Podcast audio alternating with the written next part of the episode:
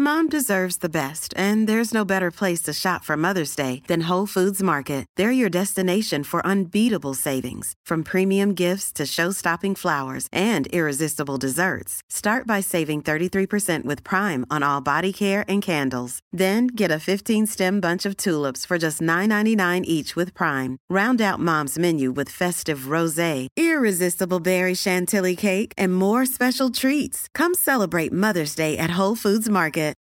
Life is full of what ifs. Some awesome, like what if AI could fold your laundry? And some, well, less awesome, like what if you have unexpected medical costs? United Healthcare can help get you covered with Health Protector Guard fixed indemnity insurance plans. They supplement your primary plan to help you manage out of pocket costs. No deductibles, no enrollment periods, and especially no more what ifs. Visit uh1.com to find the Health Protector Guard plan for you. Planning for your next trip? Elevate your travel style with Quince. Quince has all the jet setting essentials you'll want for your next getaway, like European linen, premium luggage options, buttery soft Italian leather bags, and so much more. And is all priced at 50 to 80% less than similar brands. Plus, Quince only works with factories that use safe and ethical manufacturing practices. Pack your bags with high-quality essentials you'll be wearing for vacations to come with Quince. Go to quince.com/pack for free shipping and 365-day returns.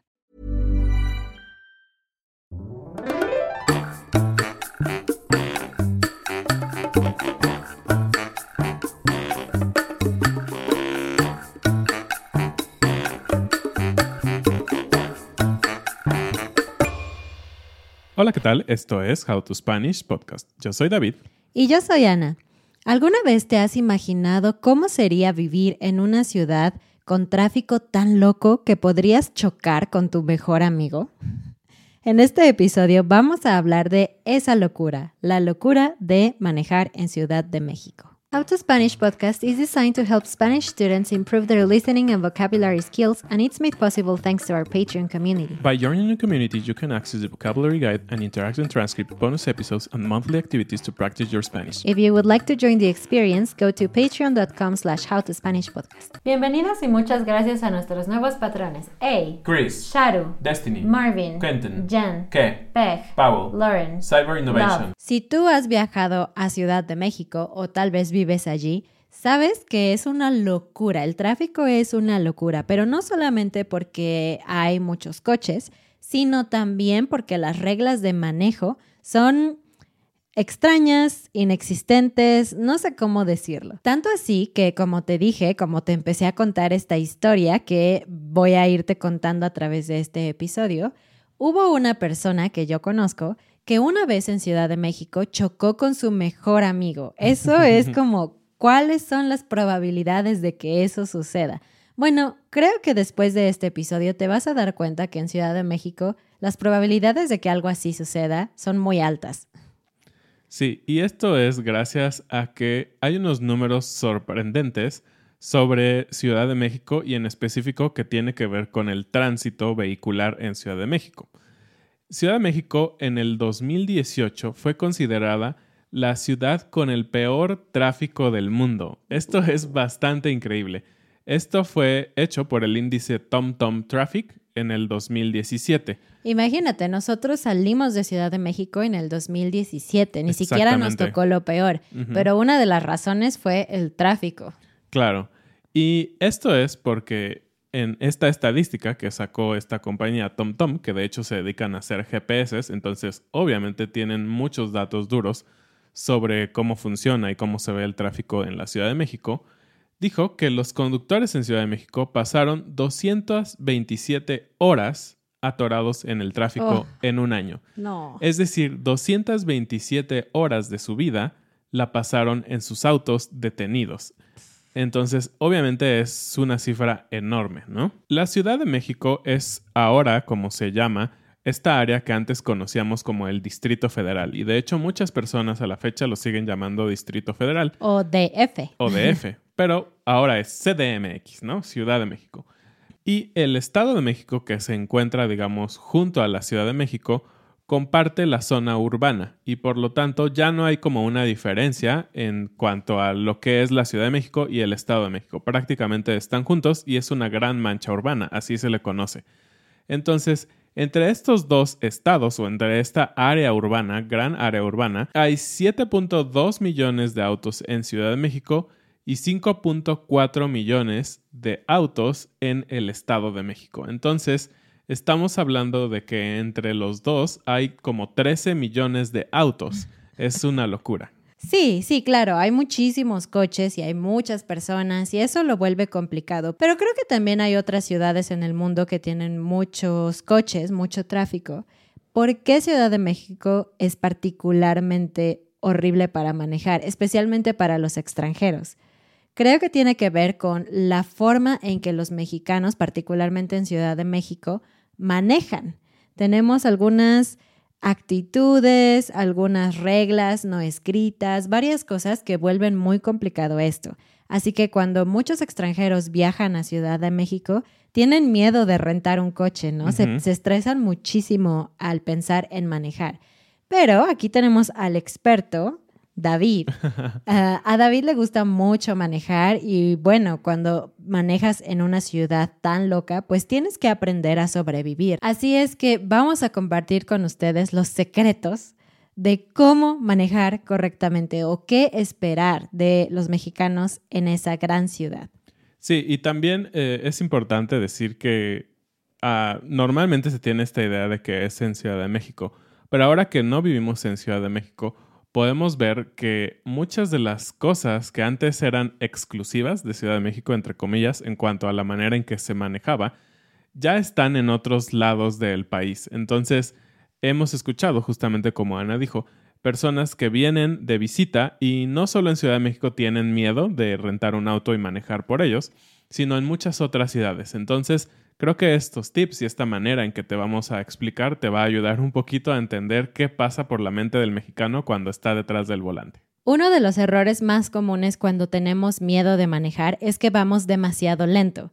Ir demasiado rápido y demasiado lento, los dos extremos, puede ser extremadamente peligroso, ¿no? Ir muy rápido es obvio, las consecuencias son obvias, pero tú dirías que manejar lento pues es más seguro, puedes ir con más calma, pero no, especialmente en México no es muy bueno manejar demasiado lento, porque la verdad es que la mayoría maneja más rápido y eso te puede poner en problemas. Sin embargo, a veces los mexicanos hacen algo que es muy, muy, muy molesto.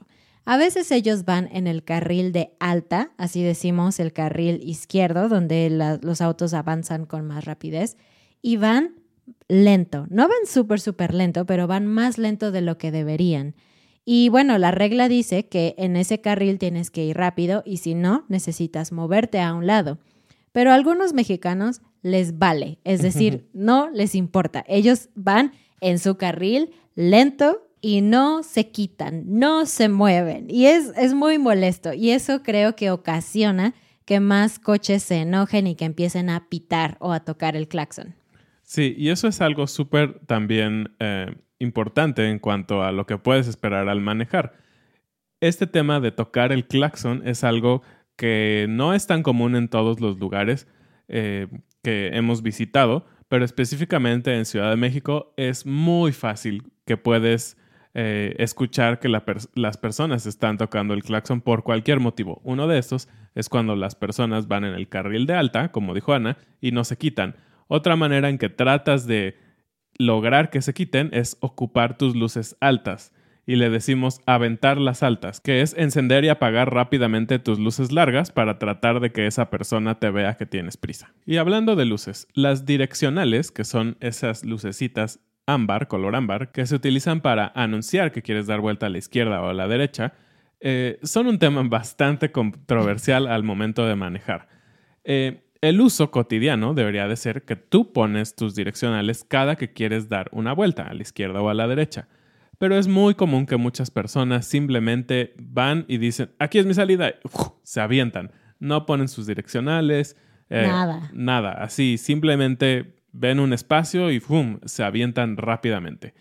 Y por el contrario, algo muy extraño que pasa y que creo que a todos los mexicanos nos ha pasado, o muchos mexicanos también lo han hecho, es cuando alguien pone sus direccionales para ya sea incorporarse a un carril o tal vez salir de una lateral hacia los carriles centrales de una vía rápida, en lugar de esperar para que esta persona entre, si el vehículo está más o menos a una distancia cercana, el otro coche va a acelerar para no dejarlo pasar.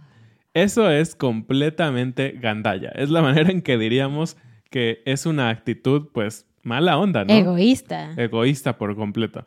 Y a veces este tipo de actitudes conllevan a esto que es una lástima que no tenemos en español un término, road rage. Sí, en español no hay una forma oficial de decirlo. Sí, pero todos conocemos eh, estas peleas que inician como, ¿por qué tú pasas antes que yo? Yo debería de pasar primero y entonces, pues bueno, se persiguen, se pitan, a veces se bajan y, se gritan o cosas así.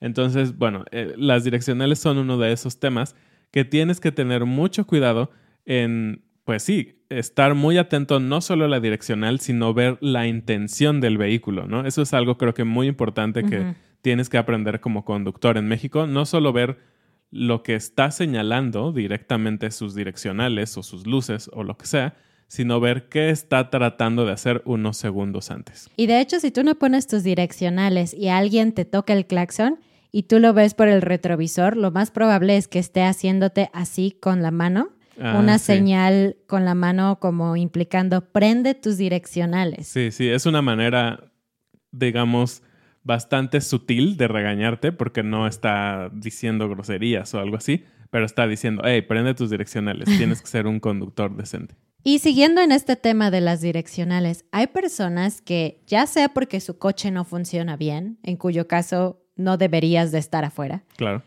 O porque no, sé. Piensan que es mejor. Sacan la mano para indicar que quieren girar a la izquierda o la derecha. Sacan toda la mano y la agitan y la mueven. Y eso no es muy seguro que digamos y, y, no es muy claro tampoco. Podría pasar una motocicleta o una bicicleta y golpear tu mano. Entonces no lo hagan, pero es algo que pueden esperar ver y significa quiero pasar desesperadamente hacia el otro carril. Y bueno, cuando vas en la lateral y quieres entrar a los carriles centrales, a eso le llamamos incorporarse. Algo que pasa frecuentemente es que cuando la incorporación es un poquito difícil, es decir, que tienes que frenar y esperar para poder entrar, muchas veces se hace una fila larga. Pero no solamente eso, porque claro que lo correcto es formarte en la fila y esperar tu turno. Hay personas gandallas que se creen muy listas que lo que hacen es hacer una fila doble y intentar meterse en medio de los otros coches. Esto es un gran problema que contribuye mucho al tráfico. Claro. Porque, pues obviamente en el carril donde la gente está intentando incorporarse, pues van lento y es normal pero la gente que hace eso provoca que se usen dos carriles para ir lento y el resto de la gente solamente le queda un carril para avanzar.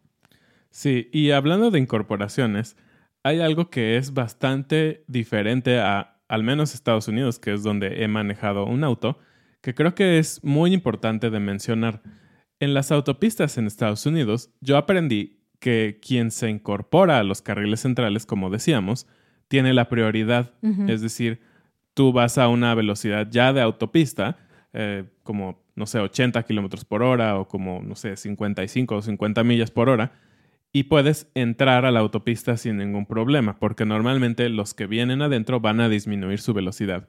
En México es lo opuesto, así que ten mucho cuidado en las autopistas. Si alguien viene en los carriles centrales, no va a disminuir su velocidad porque tú estás intentando entrar a la autopista. Entonces, ten mucho cuidado porque eso puede ser causa de un accidente muy grave. Entonces, es una de las mayores diferencias creo que hay en cuanto a manejar en una autopista en México y al menos en Estados Unidos. Bueno, y ya hablamos más o menos de los carriles centrales, del carril de alta, de alta velocidad, pero muchas veces puedes ver que en los carriles de baja velocidad también hay caos. Uno de esos problemas es que cuando la gente se equivoca y no giró donde tenía que girar, en lugar de decir, oh, bueno, me equivoqué, voy a buscar otra ruta alterna, lo que hacen es detenerse y echarse en reversa para poder tomar ese giro o esa calle. Y eso es, es muy peligroso también Claro, porque sí. no debes de ir en reversa en una calle de flujo constante. Exactamente, y no solo es peligroso, pero como habíamos dicho, también es un motivo de que haya mucho tráfico, porque al final estás tomando un carril completo que debería avanzar hacia adelante y los autos que vienen tienen que quitarse para dejar que regreses y puedas tomar esa salida. Es un caos, pero también es muy común que la gente haga eso, tomar un pequeño espacio de reversa, pero bueno, es lo que vas a encontrar. Y otro término que ocupamos, así como decimos carril de alta, es carril de baja. Y nos referimos a baja velocidad, pero simplemente decimos carril de baja. Y obviamente es este carril que está hasta la derecha, ya sea en una autopista o en la lateral de la autopista o cualquier avenida sería el carril de baja. Uno de los problemas en los carriles de baja es que el transporte público hace de las suyas.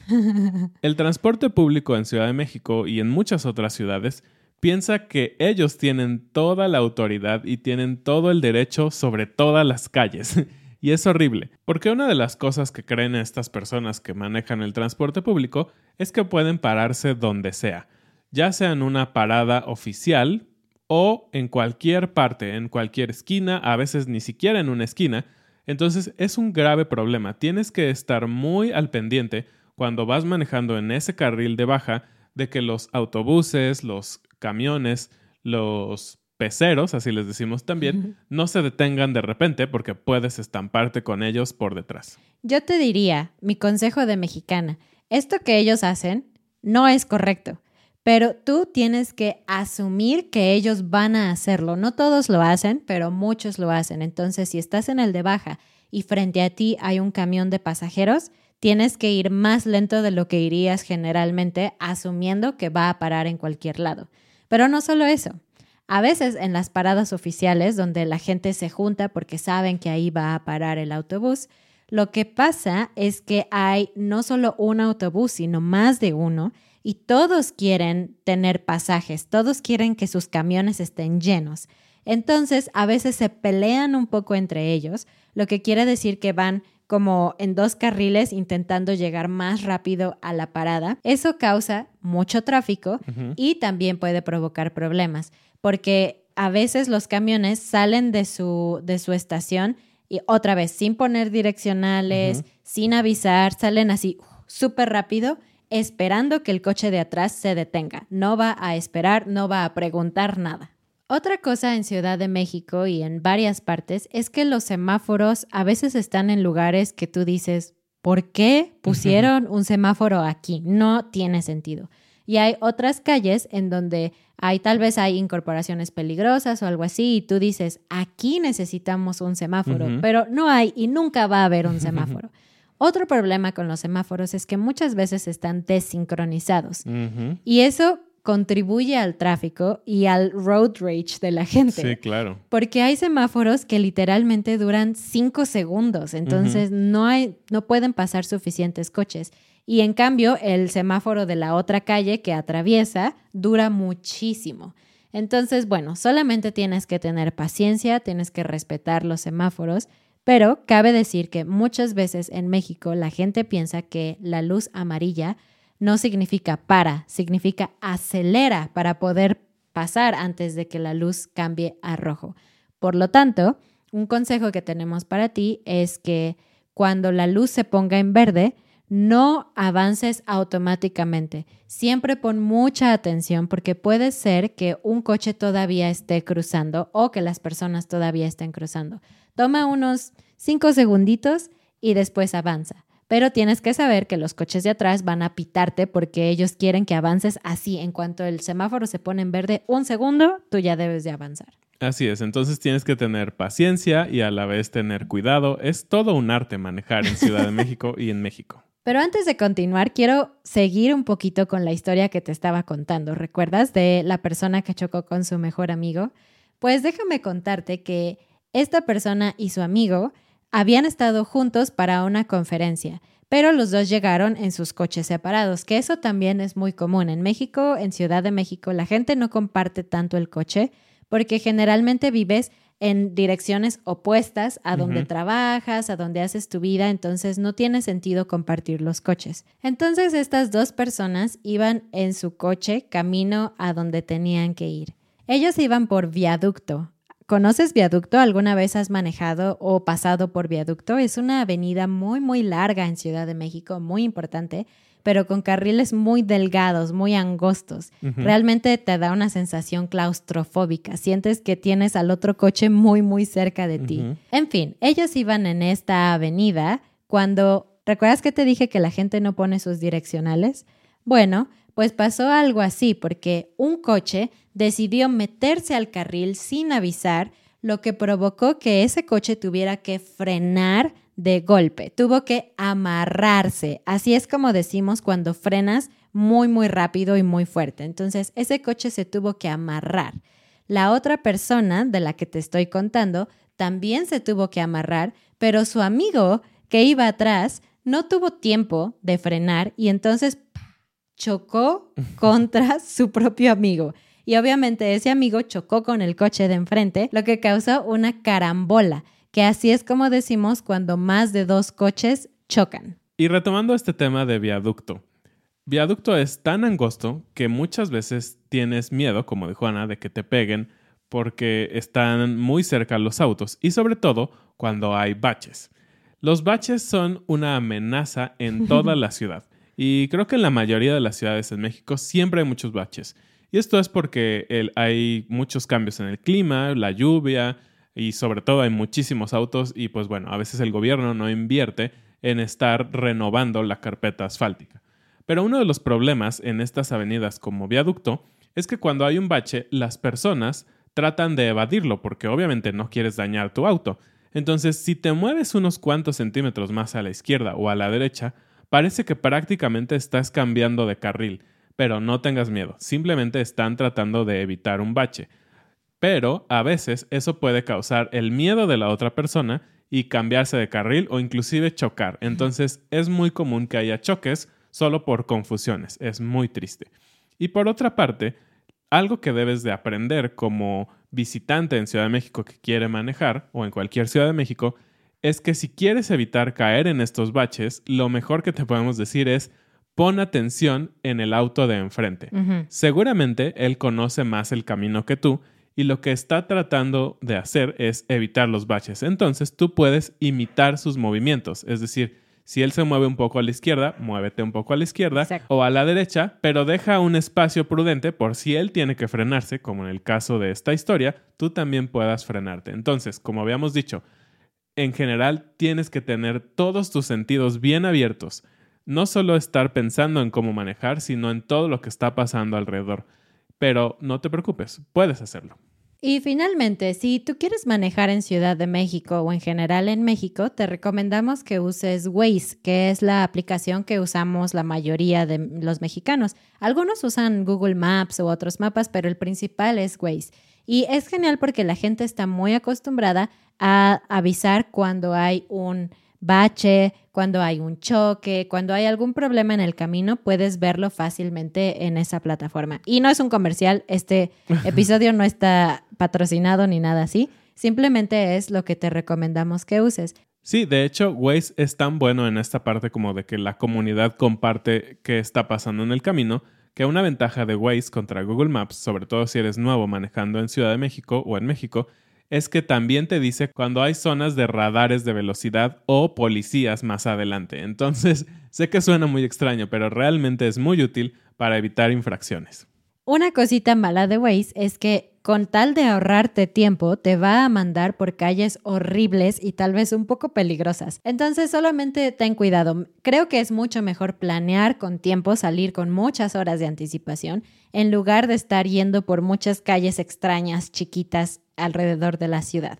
Y bueno, aquí te va el final de la historia que te estaba contando. No solamente fue una gran coincidencia haber chocado con su mejor amigo, sino que resulta que la persona con la que chocaron enfrente, es decir, el primero de la carambola, era el trabajador de un taller mecánico que estaba ahí a cinco minutos. Entonces las tres personas pudieron llevar sus coches al mismo mecánico. Fue un poco extraño, muy loco, pero es una historia que creo que solo podría pasar en Ciudad de México. Sin embargo, si tú conoces una historia así, por favor escríbenosla en los comentarios. Terminemos con la frase del día, que es ser cafre. Y ser cafre es la descripción de todo lo que dijimos. Obviamente de todas las cosas malas. Ser cafre es una actitud y, y a veces todos dicen que los mexicanos somos cafres o la mayoría de los mexicanos.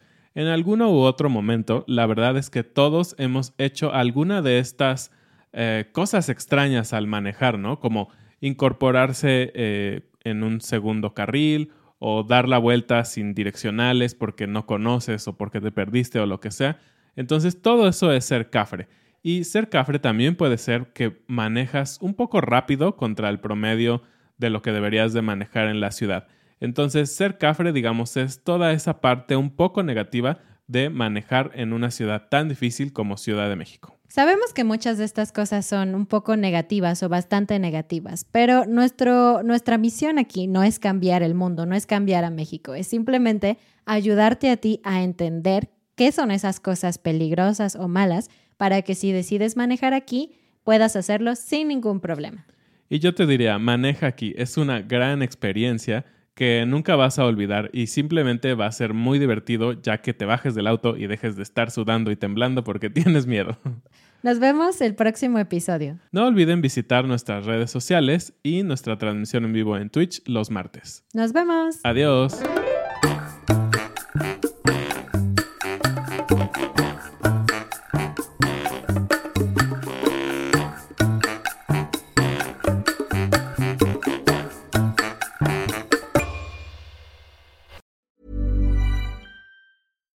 Deserves the best, and there's no better place to shop for Mother's Day than Whole Foods Market. They're your destination for unbeatable savings, from premium gifts to show-stopping flowers and irresistible desserts. Start by saving 33% with Prime on all body care and candles. Then get a 15-stem bunch of tulips for just $9.99 each with Prime. Round out Mom's menu with festive rosé, irresistible berry chantilly cake, and more special treats. Come celebrate Mother's Day at Whole Foods Market.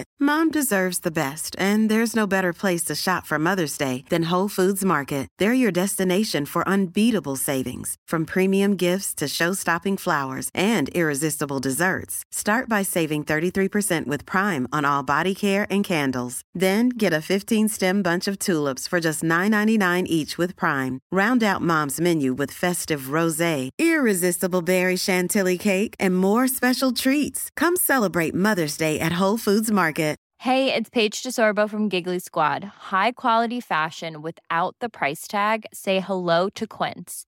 I'm snagging high-end essentials like cozy cashmere sweaters, sleek leather jackets, fine jewelry, and so much more. With Quince being 50 to 80% less than similar brands. And they partner with factories that prioritize safe, ethical, and responsible manufacturing. I love that. Luxury quality within reach. Go to quince.com slash style to get free shipping and 365 day returns on your next order. Quince.com slash style.